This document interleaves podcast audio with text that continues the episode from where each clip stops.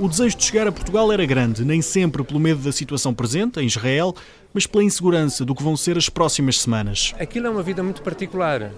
Eles convivem com o conflito.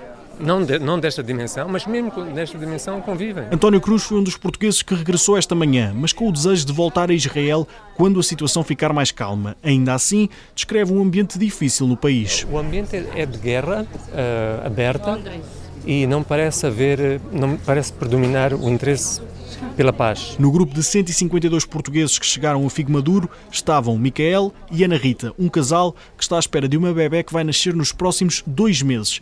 E apesar de terem a vida perfeitamente orientada em Israel, a filha obrigou a este regresso. Confesso que não foi imediata, porque uh, temos uh, a nossa vida, o nosso trabalho em Israel, mas sem dúvida que estarmos no fim da gravidez acabou por. Uh, por tornar quase imperativo. O casal descreve ainda o momento em que perceberam que instalou um conflito em Israel. Tentámos reagir com a maior normalidade possível. Nós, vivendo em Israel, já sabemos como é que são estes alarmes, sabemos como agir.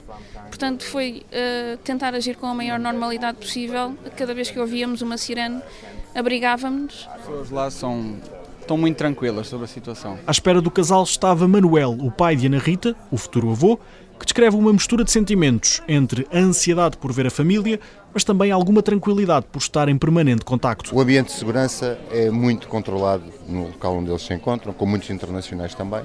E tenho vivido este, com aquela ansiedade que qualquer pai tem, mas uh, sempre com alguma tranquilidade. Agora em Portugal, em segurança, o casal mantém igualmente a ambição de regressar a Israel quando acalmar o barulho dos tiros.